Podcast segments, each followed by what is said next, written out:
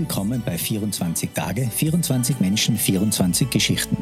Dem Podcast Adventskalender des österreichischen Gewerbevereins und von 2 hoch 2. Mein Name ist Sascha Ladurner und ich unterhalte mich heute am Dienstag, den 21. Dezember, mit Elisabeth Niedereder. Sie ist ehemalige Profisportlerin, Sportwissenschaftlerin und eine erfahrene Trainerin – im Jahr 2013 gründete sie das sportwissenschaftliche Trainingsinstitut Freestyle und die dort angeschlossene Freestyle Academy. Sie selbst war als erfolgreiche Läuferin Teilnehmerin an den Olympischen Jugendspielen 2001, ist 26-fache Staatsmeisterin über die Distanzen von 400, 800 und 1500 Meter und hat auch insgesamt neunmal an der Team-EM für das österreichische Leichtathletik-Nationalteam teilgenommen wie sich eine ehemalige Spitzensportlerin die Zukunft vorstellt, welches Trainingsprogramm sie der Gesellschaft verpassen würde und warum der Sportbereich mit der Digitalisierung weniger Probleme als andere Branchen hatte, erklärt sie uns im folgenden Gespräch. Wir wünschen Ihnen gute Unterhaltung.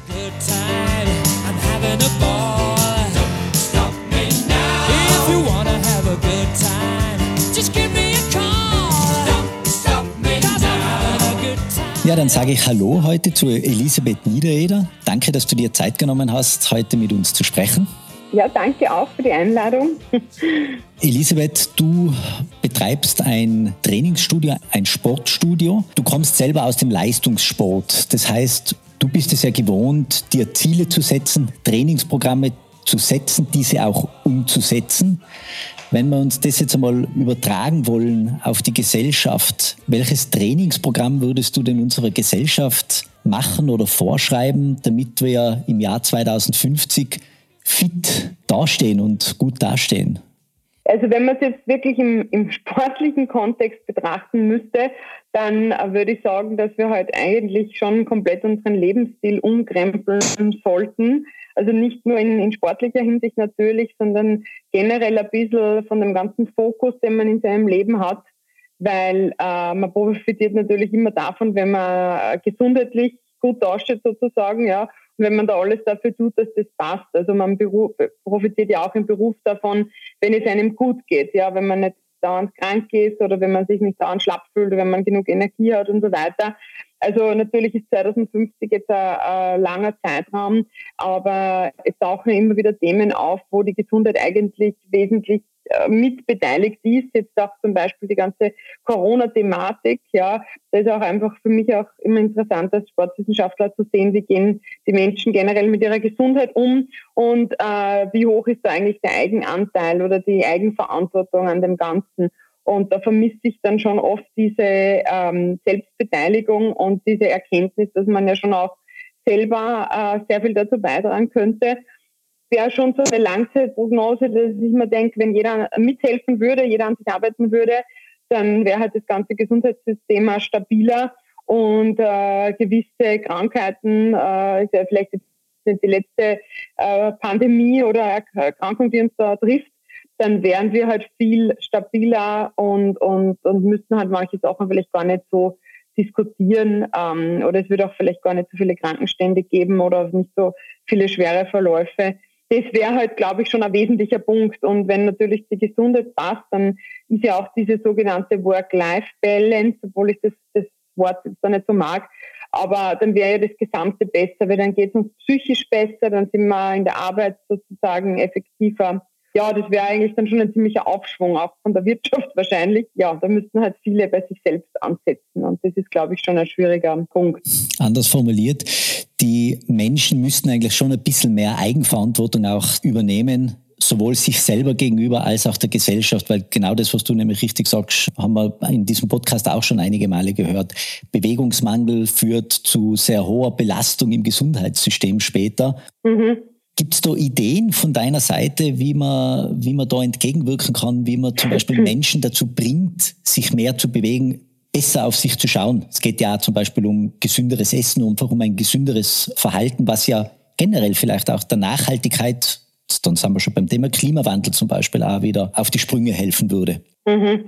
Ja, ich meine, jetzt konkrete Handlungsanweisungen wären natürlich, äh, es ist immer ein bisschen schwierig, weil äh, ich vergleiche das oft so mit dem Lebensalter. Wenn man einem jungen Menschen erzählt oder erklärt, was in 10 oder 20 Jahren passieren kann, wenn er das und das macht, dann wird es ja meistens belächelt, weil ein Mensch versteht das meistens nicht, ja. Und ein älterer Mensch, der blickt dann zurück und, und sagt vielleicht, ja, hätte ich das gewusst, dann hätte ich das anders gemacht oder so. Also das Ziel sollte eigentlich sein, und das hat mir ich auch immer in jeder Lebenslage gesagt, ich möchte jetzt nicht in einem gewissen Alter äh, zurückblicken und sagen, Ma, das hätte ich anders machen können und das habe ich unversucht gelassen. Also ich finde so dieses Mindset, dass man sagt, eigentlich sollte man immer zurückblicken und sich denken, ja, das war alles zumindest größtenteils richtig und ich hätte jetzt nicht viel besser machen können in jedem Kontext. Ja, und beim Gesundheitlichen ist natürlich so, so wie unsere Gesellschaft tickt, müssten halt viele, viel mehr Benefits äh, rausschauen dafür, dass man sich gesund hält. Also nicht quasi, ja, das, das Gesundheitssystem fängt sich sowieso auf, egal was passiert.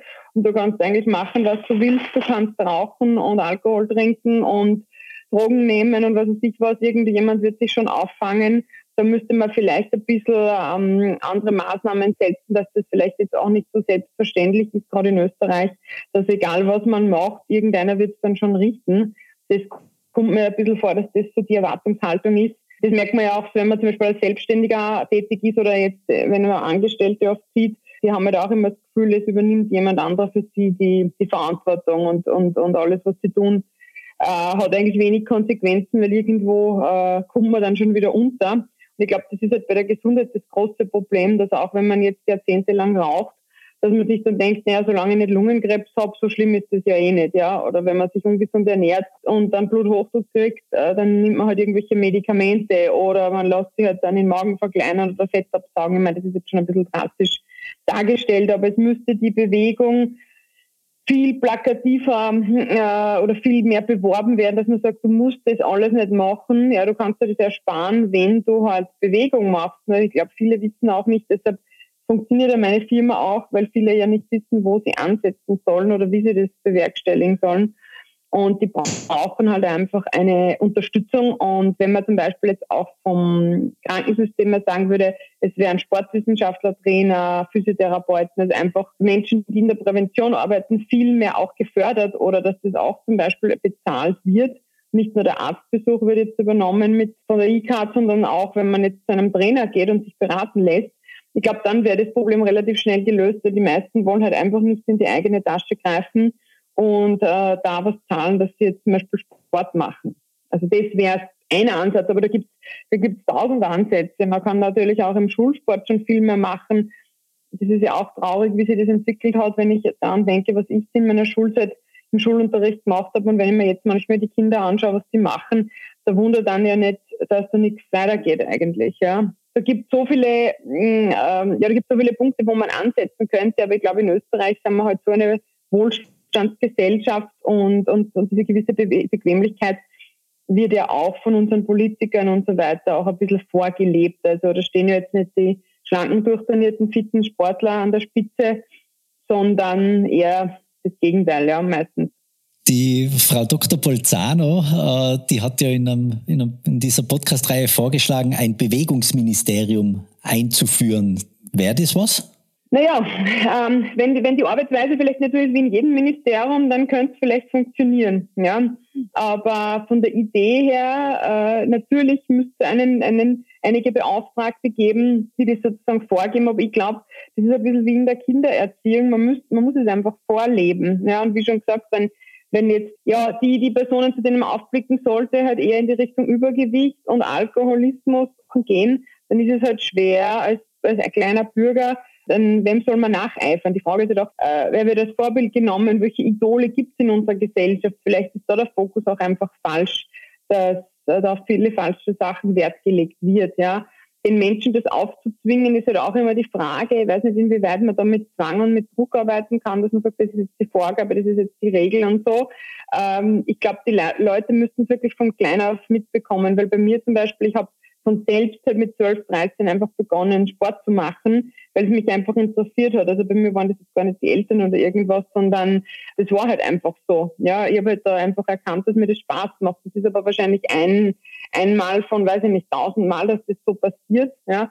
Und wir haben aber schon auch in der Schule viel Sport gemacht. Und ich denke, den Erwachsenen noch äh, umzuerziehen, ist meistens eher schwierig. Das merkt man ja, je älter man wird, desto schwieriger wird, äh, Menschen umzuerziehen. Also ich glaube, dass das schon viel, viel früher oder viel früher ansetzen müsste und dass auch schon im Kindergarten oder in der Volksschule einfach viel mehr auf das geschaut werden würde und wenn da übergewichtiges Kind ist, dass einfach sofort Maßnahmen gesetzt werden, weil das, das übergewichtige Kind wird wahrscheinlich immer übergewichtig bleiben oder zumindest halt die Tendenzen haben. Ich denke, da muss man schon viel früher ansetzen, nicht erst im Erwachsenenalter.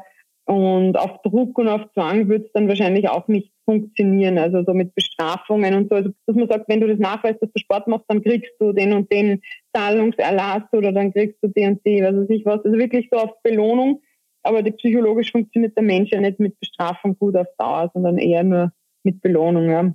Also so eine Art Bonus-Malus-System, wie wir es eigentlich so ein bisschen aus der Autoversicherungsbranche kennen. Wenn man sich gut und fit hält, wird man dafür belohnt mit zum Beispiel geringeren Beiträgen für die Krankenversicherung und so. Ja, Dinge. aber deutlich geringer, weil ich kenne das zum Beispiel von der SVA.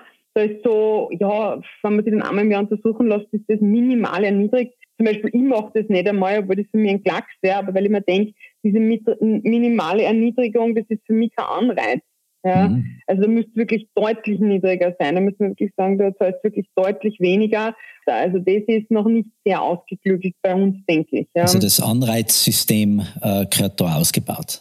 Ja, auf jeden Fall, aber es gehört halt auch der ganze Fokus zum Beispiel in, der, in dem Mediensport, also wie, wie, wie Sport in den Medien ähm, dargestellt wird. Es ist ja nur Fußball, Formel 1, im Winter Skifahren. Und wenn wir gerade einen guten Tennisspieler haben, ist ein bisschen Tennis. Ja, es sind auch die falschen Sportarten im Fokus.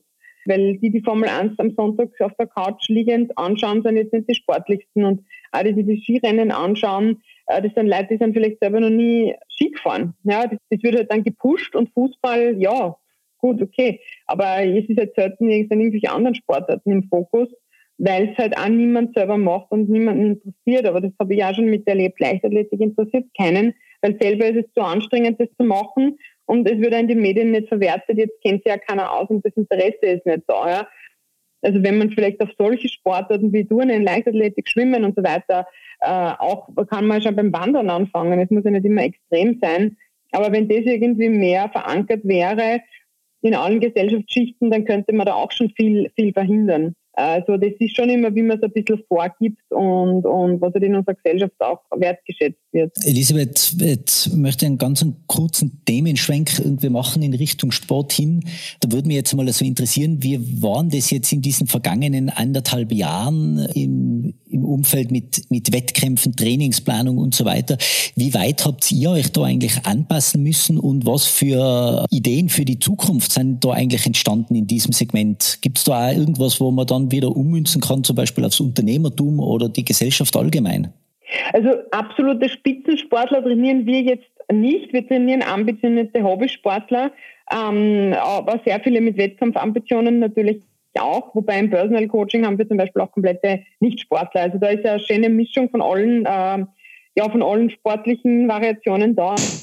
Und äh, ja, was natürlich ganz klar auf der Hand liegt, ähm, man muss äh, sehr viel flexibler sein in der ganzen Herangehensweise, vor allem wenn es dann um Präsenzeinheiten geht sozusagen. Was bei uns sofort funktioniert hat, war der Umstieg auf Online-Training. Also bei vielen äh, Angeboten, Dienstleistungen haben wir sofort auf Online-Training zum Beispiel umgestellt. Und das wurde eigentlich nahtlos übernommen. Also da war eigentlich von Kundenseite überhaupt keine Problematik. Bei uns ist der Vorteil, also wir haben das halt schon viel früher erkannt, den Bedarf. Wir haben schon, wir arbeiten sehr lange schon mit einer eigenen App, wo unsere Sportler einerseits die Trainingsprogramme zur Verfügung gestellt bekommen, andererseits auch direkt alle Daten vom Training hochladen können. Also das passiert automatisch und wo noch viel mehr äh, äh, Sachen halt dargestellt werden und gemacht werden können. Und diese App haben wir schon lange vor Corona eigentlich entwickelt.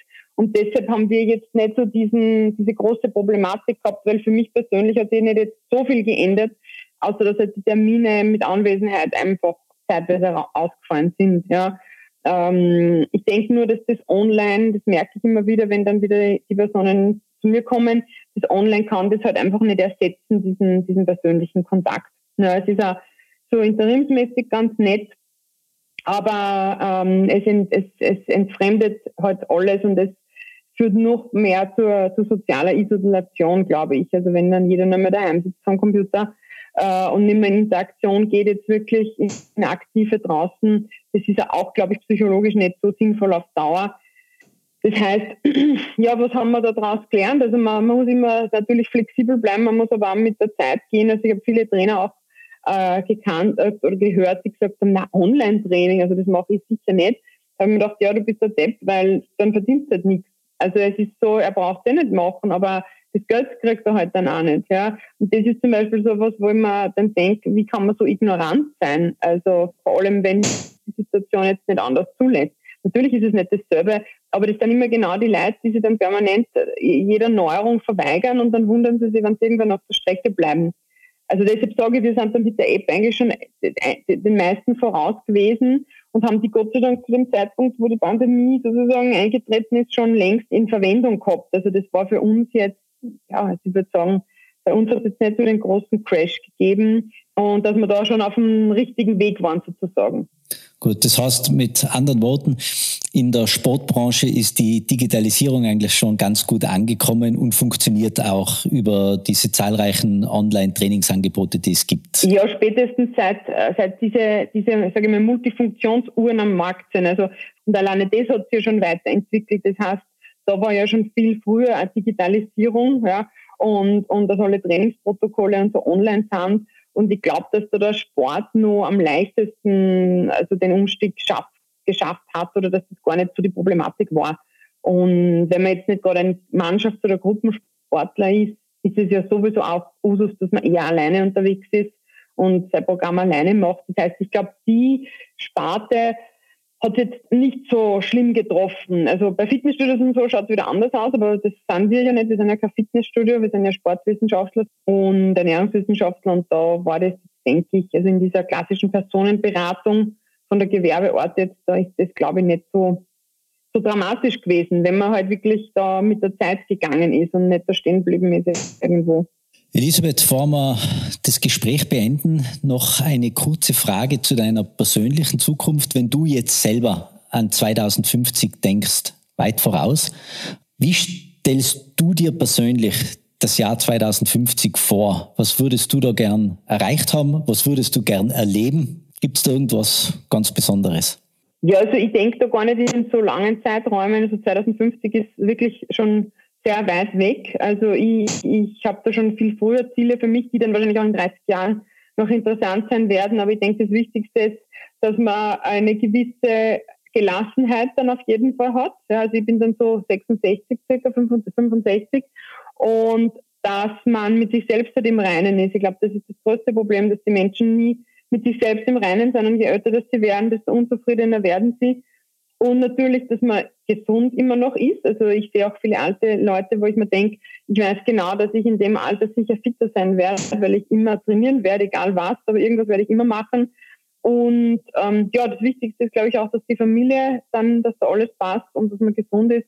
Und alles andere, ja, finanziell sollte man hier schon viel früher abgesichert sein. Also zumindest denke ich, dass eine gewisse Unabhängigkeit da sein sollte. Ähm, das merkt man ja jetzt ja schon ein bisschen, diese, diese Tendenzen, wobei ich das nicht immer so ernst nehmen kann, aber mit, mit diesen ganzen Szenarien, so Blackout, das kann passieren, Wirtschaftscrash, bla bla bla, ja. Also wenn man jetzt das irgendwie nur annähernd ernst nimmt, äh, aber auch wenn man generell, finde ich, einen Hausverstand hat, dann sollte man immer darauf hinarbeiten, dass man so autark und so unabhängig wie möglich ist. Also dass man nie hundertprozentig finanziell von irgendwem abhängig ist oder dass man gewisse Eigentümer besitzt, dass man sagt, wenn es heute fortkommt, dann habe ich mein Haus und meinen Garten und kann mir nur, nur selber Gemüse im Garten anbauen. Ich meine, das klingt jetzt ein bisschen übertrieben.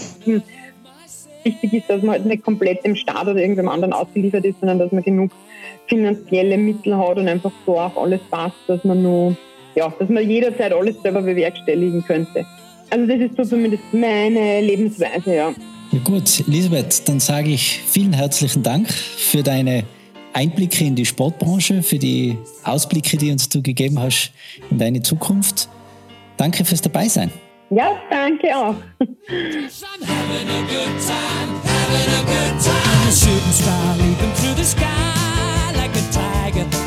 Wir hoffen, es hat Ihnen Spaß gemacht und Sie schalten auch morgen wieder ein, wenn wir mit Verkehrsbüro-CEO Martin Winkler über die Zukunft des Reisens und der modernen Hotellerie sprechen. Bis dahin bleiben Sie uns gewogen. Es grüßt Sie herzlichst Sascha Ladurna.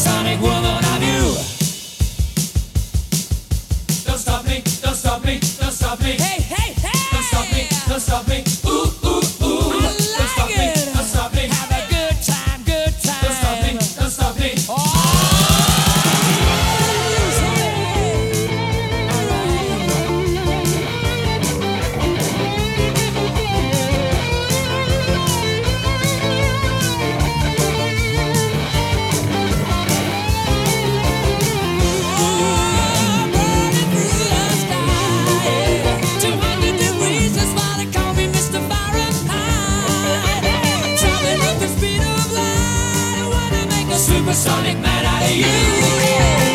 Don't stop me now. I'm having such a good time.